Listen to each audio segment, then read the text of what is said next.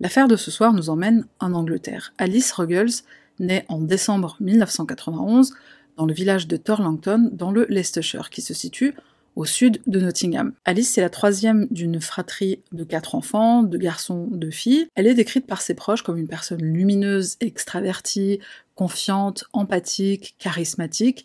Si t'as un coup de blues, Alice elle est capable de te remonter le moral en un rien de temps. Elle est de nature très joyeuse, toujours prête à faire des plaisanteries, elle amène toujours la bonne humeur parmi les siens. Alice, elle a une certaine fibre artistique, elle adore chanter, que ce soit au karaoké ou encore dans la chorale de son école pour filles de Leicester où sa mère a travaillé. Elle joue aussi parfois dans des pièces de théâtre comique qui sont organisées par son école, bref, c'est une artiste. Alice, elle est très impliquée dans la vie sociale de, son école, elle aide par exemple à l'organisation de divers événements, du genre euh, bal de promo, etc. Dans la famille Ruggles, on ne plaisante pas avec Noël. C'est une fête qu'on célèbre déjà pendant trois jours et personne ne manque à l'appel, même après le départ des enfants de la maison. C'est l'occasion où toute la famille, même s'ils sont un peu éparpillés dans toute l'Angleterre, se réunit, surtout que l'anniversaire d'Alice, c'est le 24 décembre, ce qui ajoute un événement de plus aux réjouissances familiales. Les festivités, en général, elles commencent donc le jour de l'anniversaire d'Alice, avec un grand repas chinois. Pourquoi chinois? Je ne sais pas. Sûrement qu'ils aiment ça. Alice se passionne pour l'escrime à l'âge de 11 ans et l'escrime tient une place importante dans sa vie. Son arme de prédilection, l'épée. Euh, parce que je le savais pas, mais en escrime, en fait, il y a des armes différentes. Je croyais que c'était qu'une épée.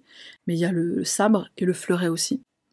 Petit moment informatif. Alice défend les couleurs de sa région à de nombreuses reprise lors de diverses compétitions, elle va même jusqu'au niveau national. Elle remporte une compétition en 2012 à Leeds, elle est tellement passionnée par l'escrime que même son choix d'université va être motivé par cette passion, elle choisit l'université de Northumbria. C'est une université qui a un club d'escrime renommé, donc euh, le choix était logique. Après ses études, elle s'installe à Newcastle, dans le nord-est de l'Angleterre. Elle y travaille comme ingénieure en conception de produits. Elle sera même promue comme coordinatrice de site pour le géant des médias Sky. Comme à son habitude, elle est très chaleureuse avec tout le monde, donc euh, au sein de ses collègues, elle devient vite populaire. Tu le sais sûrement si, comme moi, tu as aussi vécu en, Angleterre, mais la vie là-bas est très chère, enfin notamment le, prix du loyer, à tel point qu'il est très fréquent que les gens habitent en colocation. C'est le cas d'Alice, qui habite avec quatre autres personnes. En octobre 2015, Alice est invitée par une de ses amies, qui s'appelle Jen, à faire un voyage au Sri Lanka. À ce moment-là, les deux jeunes femmes viennent de rompre avec leurs petits copains respectifs, donc ce voyage, c'est l'occasion de prendre un peu de recul et de profiter l'une de l'autre. Au départ, Jen avait organisé ce voyage avec son petit ami, mais la rupture ayant eu lieu, elle propose à Jen de l'accompagner. Tout est déjà réservé, euh, donc tant qu'à faire, euh, autant en faire profiter quelqu'un. Durant le voyage, Alice et Jen vont poster sur les réseaux sociaux des photos de leur séjour et du bon temps qu'elles passent dans ce magnifique pays qu'est le Sri Lanka. Un ami de Jen va faire un commentaire sur une de ces photos. Sur cette photo figure Alice et il va dire d'elle que c'est la plus belle femme qu'il ait jamais vue, c'est une beauté naturelle. Alice consulte le profil de ce jeune homme, il est beau, le regard ténébreux, les cheveux noirs et si épais qu'il serait parfait pour une publicité de shampoing. Alice, elle se dit que il a l'air fort sympathique et charmant ce jeune homme, elle décide de répondre et elle se présente à lui. Cet homme en question, c'est Triman Harry Dillon, qui est originaire d'Inde, et on va l'appeler Harry, un ami qui vous veut du bien. Triman commence à se faire appeler Harry, un prénom un petit peu plus euh, gaulois, entre guillemets, ce qui plairait fortement à, notre ami Eric, et ce prénom, Triman l'a adopté à son arrivée en Écosse en 2010. Harry, c'est un enfant unique, il grandit au sein d'une famille sikh qui est très pratiquante, voire dévote, et cette famille, il déménage souvent en raison de la position du père dans l'armée. Une fois son diplôme d'études secondaires en poche, Harry décide d'intégrer l'université Queen Margaret d'Édimbourg en Écosse pour ses deux dernières années d'études supérieures. Il est loin de l'Inde, loin de l'œil strict de ses parents très pratiquants, c'est pour lui une opportunité de vivre à l'occidental, une vie différente de ce qu'il a connu jusque-là. Et ça lui plaît beaucoup. Loin de l'autorité parentale, il sort beaucoup en boîte, il boit énormément d'alcool, il apprécie la compagnie de multiples femmes, une façon de vivre que ses parents n'auraient certainement pas appréciée, mais euh, là il est libre de faire ce qu'il veut. Son diplôme universitaire obtenu, Harry décide de s'engager dans l'armée britannique, où il atteint le grade de caporal suppléant. Son premier engagement sur le terrain se passera en Afghanistan, où il aura un rôle non combattant, et durant cette période, Harry utilise beaucoup les réseaux sociaux, et notamment Facebook, pour rester en lien avec sa famille, ses amis en Écosse et en Inde. Un jour, alors qu'il parcourt les photos d'une de ses connaissances, il tombe sur la photo d'une jolie femme aux cheveux bruns, au sourire doux et chaleureux, ni une ni deux, il décide de commenter la photo en disant que c'était la fille la plus naturellement belle qu'il ait jamais vue. Cette personne, euh, c'est Alice. Commence alors entre les deux jeunes gens une relation épistolaire. Hashtag Chaudarlo de la Clos. Qui connaît? On va voir s'il y a des euh, littéraires dans la salle. De temps en temps, Harry et Alice se parlent en FaceTime, enfin en appel visio, ils s'écrivent beaucoup. Le courant passe très bien entre deux. Harry est charmant, il est très attentionné, il est très affectueux, Hanin comme on dirait chez nous. Alice ne tarde pas à tomber amoureuse de lui. À la fin du mois d'octobre, Alice et ses amis décident de louer un chalet isolé pour un petit week-end. L'idée, c'est de se faire euh, une petite soirée costumée entre filles où chacune sera déguisée en princesse. Le chalet étant isolé, bah, les connexions internet, ça passe très mal. Alice, elle parvient difficilement à envoyer des messages Harry, ça va la frustrer, ça va le frustrer lui aussi. Et les amis d'Alice, elles vont remarquer qu'elle est stressée, qu'elle est préoccupée par la situation. De son côté, Harry, il va commencer à faire des reproches à Alice. Il va lui dire qu'elle boit trop d'alcool et d'autres reproches du même genre. Et ces remarques, ces reproches, c'est sûrement motivé par le fait que Harry, à ce moment-là, il sent qu'il n'est pas le centre du monde pour Alice, et il a du mal à le supporter. Warning, premier signe de possessivité. Le jour de l'anniversaire d'Alice, donc le 24 décembre, je rappelle qu'à ce jour, ils ne se sont toujours pas rencontrés en personne. Harry lui téléphone pour lui souhaiter bon anniversaire, c'est trop mignon. Par contre, ce qui est beaucoup moins mignon, c'est qu'il va évoquer la visite au camp militaire où il est stationné d'un groupe de femmes, et, ces femmes, euh, c'est des modèles, c'est des mannequins, Victoria's Secret. Victoria's Secret, si tu connais pas, c'est une marque de sous-vêtements. Ils font aussi des parfums, euh, des brumes corporelles qui sont très bons. Harry raconte à Alice que ces femmes, elles sont trop belles, c'est des bombasses, c'est incroyable qu'elles soient venues euh, dans une caserne en Afghanistan pour rendre visite à des, soldats britanniques. Tout ça histoire de rendre Alice moins sûre d'elle et un peu jalouse aussi. Ce coup de fil, qui était censé être un coup de fil sympathique pour lui souhaiter bon anniversaire, bah, au final, il n'est pas si sympathique que ça. Et là, Harry, euh, il va passer à la vitesse supérieure. Il va commencer à critiquer le physique d'Alice, il va lui parler de son poids, de son nez, alors qu'il l'a même pas encore vu en personne. Un mec qui te fait des remarques comme ça, j'ai envie de te dire, euh, prends tes jambes à ton cou. Enfin, c'est pas une position très facile pour courir, parce que mettre les jambes là, euh, c'est une expression prends tes jambes à ton cou. Alice, Meskina, la pauvre, elle est déjà accro à ce, ce hamar, cet imbécile, et en plus, elle ne fait pas part à, sa famille ou à ses amis des remarques blessantes de son nouveau chéri. Au mois de janvier, Harry est de retour d'Afghanistan, et après des mois de relations à distance, les deux tourtereaux se rencontrent enfin personne. Ils deviennent officiellement un couple, ils passent une semaine fort agréable ensemble à Newcastle, là où réside Alice, et ils passent une autre semaine ensemble, cette fois à Édimbourg, là où se trouve la caserne de Harry. Harry repart ensuite pour son dernier tour de service en Afghanistan pour une période de deux mois. À son retour, tel un oignon qui dévoile ses différentes couches qui te font pleurer, les larmes, Khnouna et compagnie, il va commencer à isoler petit à petit Alice son entourage. Il va commencer par critiquer son entourage, sa famille, ses amis. De toute façon, il avait commencé avec Alice, c'était qu'une question de temps avant qu'il s'en prenne aux gens qu'elle aime. En janvier 2016 vient le moment pour Harry de rencontrer la famille d'Alice. Le couple passe un week-end chez ses parents, qui sont tout de suite charmés, surtout par ignorance. Ils sont charmés par les manières admirables de ce gentleman, bien que plus tard, le père de Alice dira qu'il trouvait qu'Harry en faisait un peu trop. Mais est-ce que tu peux vraiment blâmer un petit ami euh, d'en faire des tonnes? Quand il rencontre pour la première fois les parents de cette dulcinée Il veut faire bonne impression, c'est normal. Plus tard, ils vont à nouveau passer un week-end tous ensemble, et là, euh, côté cirage de pompe, euh, Harry, il va déjà commencer à faire beaucoup moins d'efforts. Il est scotché sur son téléphone, il est dans son coin, il sort sur le net à la recherche de nouvelles voitures à acheter. Week-end en famille, c'est clair que c'est le moment d'aller sur argus.com. Et par-dessus le marché, il ne se prive pas pour ne parler que de ça, enfin ça en est même euh, grossier. On dirait un enfant qui est obsédé par le nouveau jouet qu'il va bientôt acquérir. La famille d'Alice, ils sont très unis, ils n'ont pas l'habitude de ce genre de comportement nombriliste, individualiste, surtout quand t'es en, en réunion de famille ou en week-end en famille, enfin, des moments où clairement t'es censé apprécier euh, la compagnie des tiens, quoi. Petit à petit, le comportement d'Alice va changer, elle est moins joyeuse, elle est moins rayonnante, elle qui était déjà menue, elle perd du poids et elle devient l'ombre d'elle-même. Elle est minée par sa relation toxique avec Harry, à tel point qu'elle commence même à se disputer avec ses proches, et ça commence par son amie Jen. Jen, on se rappelle, c'est l'amie avec qui elle a voyagé au Sri Lanka, celle par laquelle elle a indirectement rencontré Harry. La dispute entre les deux jeunes femmes, bah, elle va prendre source auprès d'Harry, il va se servir d'un petit désaccord entre les deux jeunes femmes pour envenimer la situation.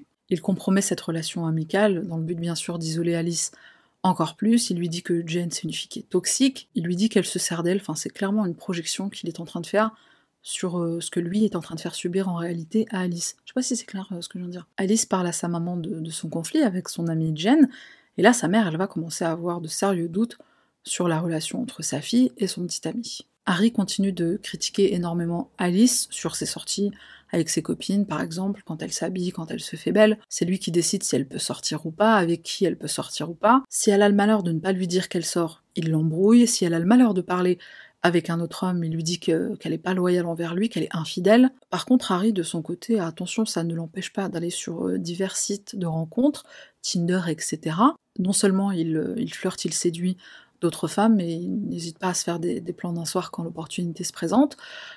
La rue de la fidélité, euh, pour Harry, elle est clairement un sens unique. Le processus d'isolement continue jusqu'à mener Alice au conflit avec ses colocataires à Newcastle. Elle est obligée de déménager et elle s'installe alors avec une amie et collègue qui s'appelle Maxine. La première rencontre entre Harry et Maxine, bah, elle va bien se passer comme toutes les autres. Il va lui faire très bonne impression. Il est poli, il est courtois, il est très respectueux, peut-être même un peu trop, pour être honnête, dira Maxine. Mais, n'en sachant pas assez sur le personnage, elle lui accorde le bénéfice du doute. Alice va se confier de plus en plus à elle sur sa relation, et, puis en plus Maxine, elle va voir que l'anxiété chez Alice, elle, elle augmente, son poids euh, diminue à vue d'œil. Un jour, elle va lui dire cache que sa relation avec Harry ne lui fait pas du tout de bien. Alice, elle continue de se, se confier, elle lui raconte qu'un week-end où Maxine était absente, Harry est venu lui rendre visite, elle prenait sa douche et l'a obligée à sortir immédiatement, sans se rincer, sans serviette, pour que monsieur puisse utiliser les toilettes. Elle attend de l'autre côté de, la porte que, votre Altesse termine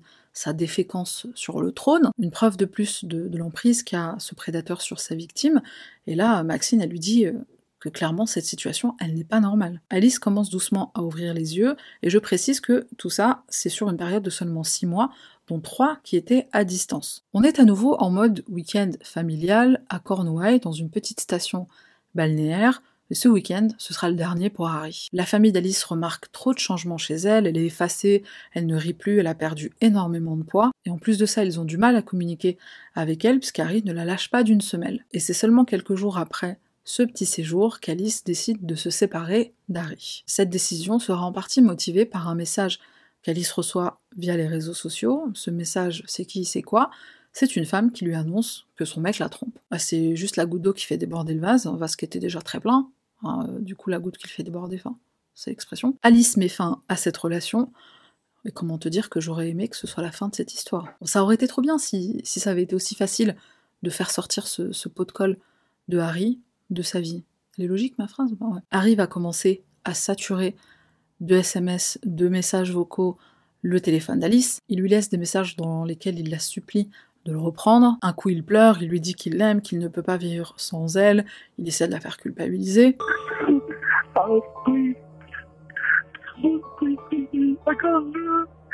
Et un coup, il la menace avec du euh, revenge porn.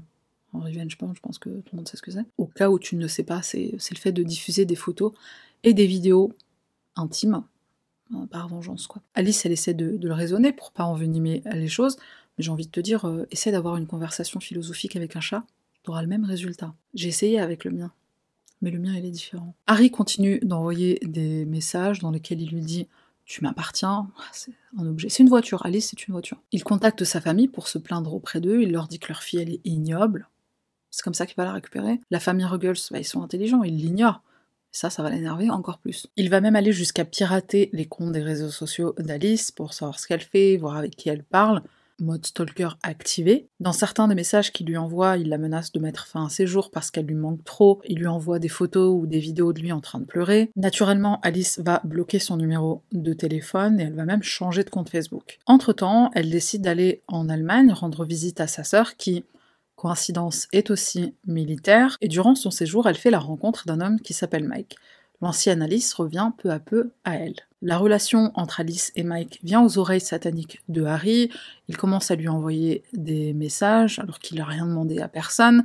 Dans ces messages, il lui dit qu'Alice est une personne abjecte. Il lui dit même qu'elle est toujours amoureuse de lui et qu'elle ne fait que le tromper avec lui. Heureusement, Alice, a eu l'intelligence de prévenir Mike de cette tâche qu'est Harry dans son passé, donc Mike, il va tout simplement l'ignorer. Et ça va même renforcer les liens entre eux. Et ça, Harry, ça va le rendre encore plus jaloux, encore plus obsédé. On l'a dépossédé de son objet, tel un enfant capricieux à qui on a enlevé son jouet favori. Malgré tout, Alice, elle essaye quand même de se reconstruire, mais au mois de septembre 2016, Harry passe la vitesse supérieure. Il laisse un énième message vocal à Alice dans lequel il la supplie de le reprendre. Il faut savoir qu'entre-temps, il a changé de numéro de téléphone pour pouvoir continuer à la harceler. Alice l'ignore, donc il décide de faire 2h30 de route de sa caserne à Édimbourg jusqu'à l'appartement d'Alice qui se trouve à Gateshead. Il sonne à la porte, aucune réponse. Alice est présente, elle sait que c'est lui, donc elle n'ouvre pas. Il frappe à la fenêtre de sa chambre, ce qui va faire flipper Alice encore plus. Et puisqu'elle ne répond toujours pas, il va lui laisser un bouquet de fleurs, une boîte de chocolat sur le rebord de sa fenêtre. C'est l'appel qu'on a entendu en début de vidéo. Il lui laisse un autre message vocal qui est un peu ambigu. Dans ce message, il lui dit Écoute, si tu veux parler, tant mieux, mais si tu ne veux pas, je comprends. Par contre, ce qui est beaucoup moins ambigu, c'est quand il dit dans ce même message Je n'ai pas l'intention de te tuer.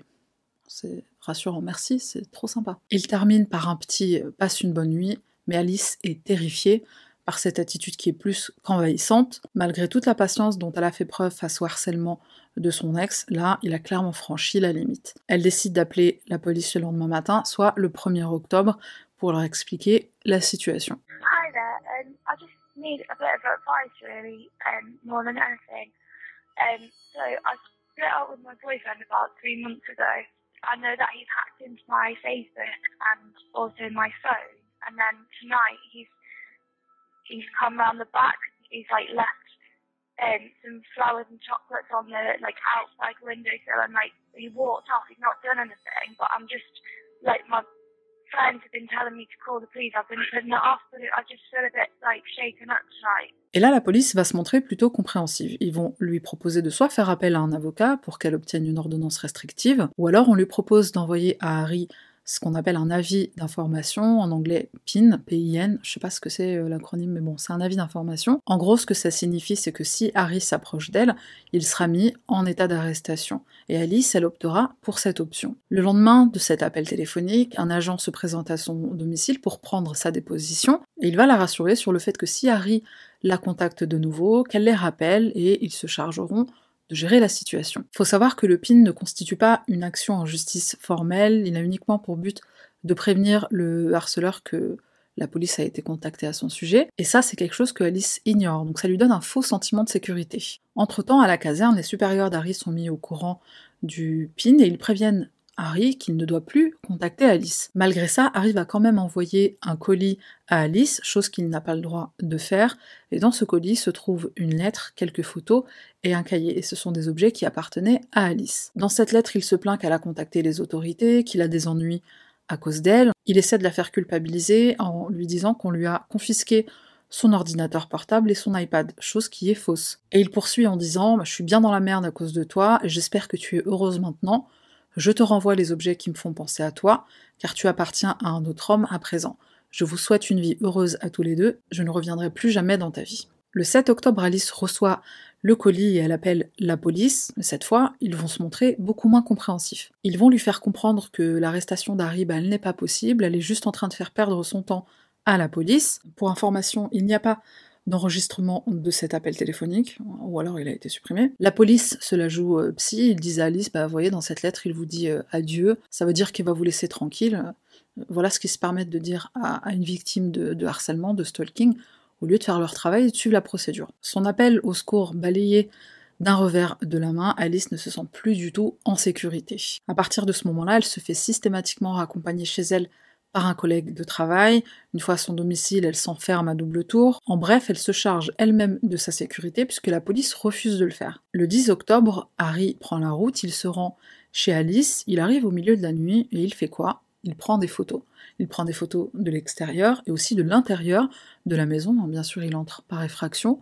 Une petite mission de reconnaissance. Le 12 octobre, soit cinq jours après les appels infructueux passés à la police, et alors que Maxine est absente, elle est avec son petit ami à Durham. Alice, elle essaie de se changer les idées. Mike, son nouveau petit copain, doit arriver bientôt, donc ça la rassure, ça la réconforte. Elle commence à fouiller dans son armoire à la recherche de tenues qu'elle portera pendant ce week-end-là, qu'elle va passer avec son chéri. Elle essaye une tenue, celle qu'on voit en image, et elle envoie cette photo à une amie pour lui demander son avis. Et cette photo, ce sera la dernière qu'elle enverra.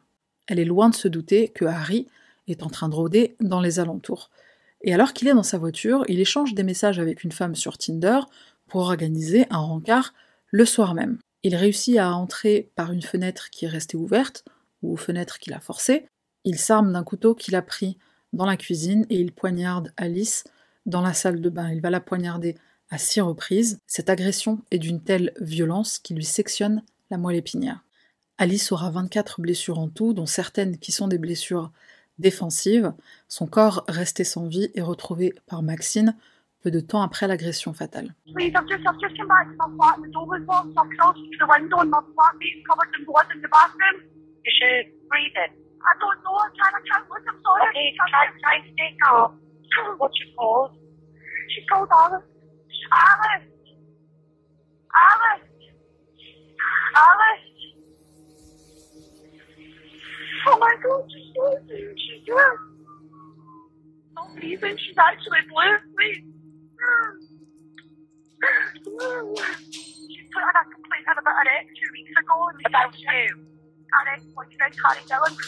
En arrivant à son domicile, elle ne peut pas entrer, la porte est verrouillée de l'intérieur, elle doit donc passer par la fenêtre. À leur arrivée, les secours ne peuvent plus rien faire pour sauver la jeune femme et ils prononcent son décès à 19h30. Grâce aux informations données par Maxine, Harry sera arrêté quelques heures plus tard à sa caserne à Édimbourg. Alors qu'ils sont encore en train de le chercher, la police demande l'obtention de ses relevés téléphoniques. On va le retrouver grâce notamment aux caméras de surveillance, donc on voit que son véhicule était garé près du domicile d'Alice peu de temps avant son meurtre. On retrouve également des images d'Harry à une station essence pas très loin de là. Une fois qu'on l'a interpellé, on saisit son véhicule. Il faut savoir qu'à ce stade-là de l'enquête, on n'a pas assez d'éléments. Paul Lynch est également interrogé.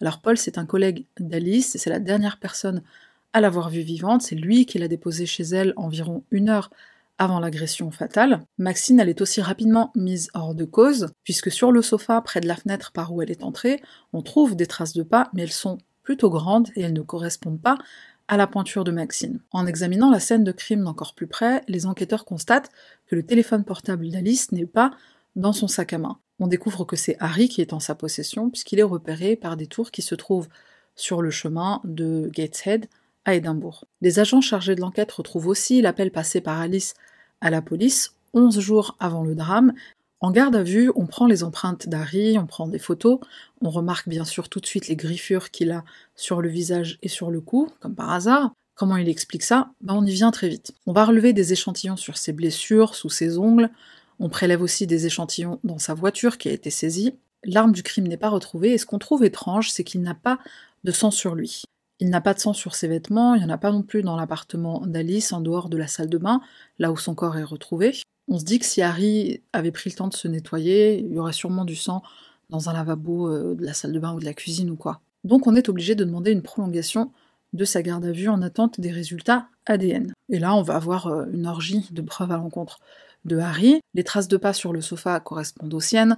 L'ADN prélevé dans sa voiture, sur son volant, sous ses ongles et sur ses griffures correspondent à l'ADN de la victime. Lors de sa garde à vue, Harry nie être responsable du meurtre d'Alice, mais accablé par l'épreuve, il sera inculpé. Alors comment il explique les griffures? Il dit qu'il était bien chez Alice le soir du 12 octobre, mais c'était juste pour discuter. Elle se serait jetée sur lui d'un seul coup et aurait commencé à le griffer au visage. Au tribunal, lors de son procès, Harry se montre impassible et faisant même preuve d'une arrogance froide. Dans un premier temps, il nie les faits, puis il change de version en disant que, en effet, il était chez Alice le soir où elle a été tuée, mais il voulait simplement discuter. C'est elle ensuite qui aurait pris le couteau dans la cuisine, l'a attaqué, et puis au final, elle s'est donné la mort elle-même en s'égorgeant à six reprises. Et euh, au passage, elle blâme sa famille qu'elle déteste tant. Pendant son procès, quand on demande à Harry pourquoi il a fui la scène, bah, il va répondre que la vue du sang a provoqué un flashback. Ça lui a rappelé un crash d'hélicoptère euh, duquel il a été euh, témoin, même victime, pendant la guerre, hein, quand il était en Afghanistan. Pendant ce crash, cinq de ses collègues auraient péri, dont un qui a eu la gorge tranchée par la visière de son casque. On découvre plus tard pendant le procès qu'en fait il n'a pas assisté cet accident. Le jury rejette évidemment cette version farfelue des faits, euh, version selon laquelle Alice s'est donné la mort toute seule, en blâmant en plus sa famille, famille dont elle est très proche. Harry sera condamné à la prison à perpétuité avec un minimum de sûreté de 22 ans. Le juge conclura en disant Du début à la fin, vous n'avez montré aucun remords, Vous étiez tellement préoccupé à nous faire croire à cette histoire que vous avez même oublié de verser des larmes de crocodile. Je trouvais que cette phrase, était très poignante. Ni la police ni l'armée n'ont pu protéger Alice, ce qui est quand même grave. Et le pire, c'est que pendant le procès, on découvre qu'Harry a des antécédents de stalking avec une ex-compagne. Il s'agit d'une jeune femme qui s'appelle Eunico et qui à l'époque avait 18 ans, donc c'était en 2012. Elle a subi les mêmes pressions qu'Alice, donc elle a fini elle aussi par rompre avec Harry, chose qu'il a difficilement acceptée. D'ailleurs, le jour où elle le lui a annoncé, il lui a craché au visage en la traitant de euh, PUTE.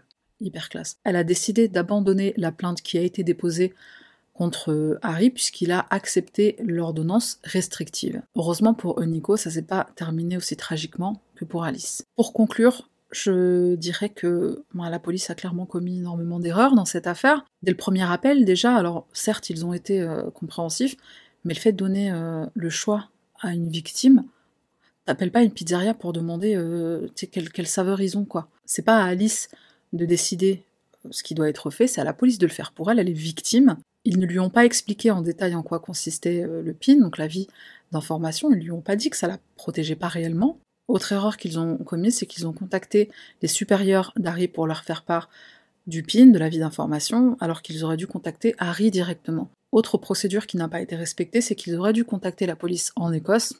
Évidemment, ils ne l'ont pas fait. Lors du deuxième appel d'Alice, alors ça c'est quand même euh, ce que j'ai trouvé le pire personnellement, c'est que il demande à Alice, euh, on l'arrête, on l'arrête pas, enfin, T'es flic en fait, c'est à toi de savoir si tu l'arrêtes ou pas. D'ailleurs, ils auraient dû l'arrêter en réalité. Avec tous les éléments qui leur ont été fournis, ils auraient dû qualifier ce délit de stalking et pas de harcèlement, parce que le harcèlement est un délit qui est moins grave. En français, stalking, on dirait euh, traquer. Après, stalking, malheureusement, c'est un terme qui est devenu euh, populaire, qu'on utilise même dans la langue française aujourd'hui. C'est en grande partie devenu populaire à cause d'Internet, qui a rendu facile la traque d'une personne qui nous obsède. Une erreur cette fois qui a été commise par l'armée, c'est qu'ils n'ont pas enregistré les antécédents de stalking envers Unico, donc ça, ça aurait dû figurer dans le dossier d'Harry. En fait, tout le monde a merdé dans cette histoire, il n'y a pas une personne qui, euh, qui n'a pas commis d'erreur, si ce n'est les enquêteurs qui ont été chargés de résoudre le meurtre de Alice Ruggles. Je sais pas comment c'est possible de faire autant d'erreurs quand même.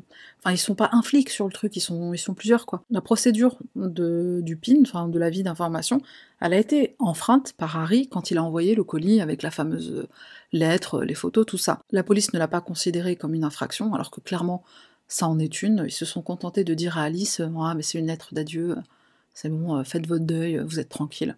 bien sûr. D'ailleurs, Alice, voyant que la police n'aidait pas suite à ce colis qu'elle a reçu, elle a dit à sa mère J'ai l'impression qu'ils ne feront rien tant que je n'aurai pas été poignardée.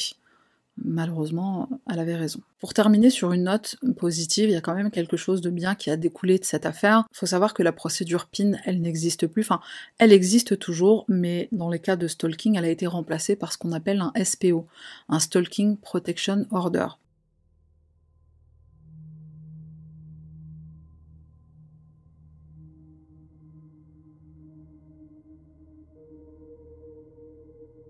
What we don't want to happen is people to focus on these three police officers and say this was a one off case, because it isn't a one off case. Um, stalking happens all the time, and stalking victims are very rarely listened to.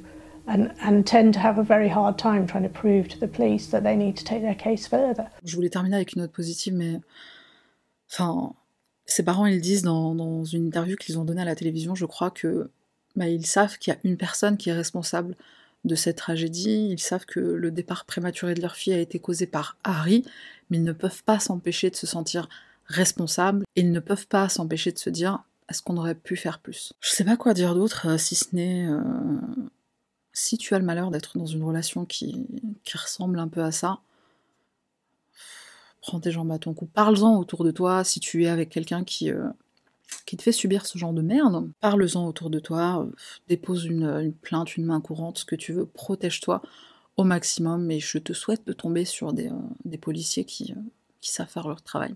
c'est dark un petit peu comme pensée de fin, mais bref, voilà, j'espère que c'était pas trop choquant de me voir au naturel, sans, casquette, sans la perruque, sans, sans le personnage visuel que je suis d'habitude. Pour les personnes qui souhaitent soutenir la chaîne, si c'est pas déjà fait, bah on s'abonne, on met un petit like, un petit commentaire, on active la cloche. Et au passage, je remercie les membres Pandawan dont les noms s'affichent à l'écran. Merci d'avoir regardé cette vidéo jusqu'à la fin. Voilà, c'est tout pour moi et on se retrouve la semaine prochaine pour une nouvelle affaire.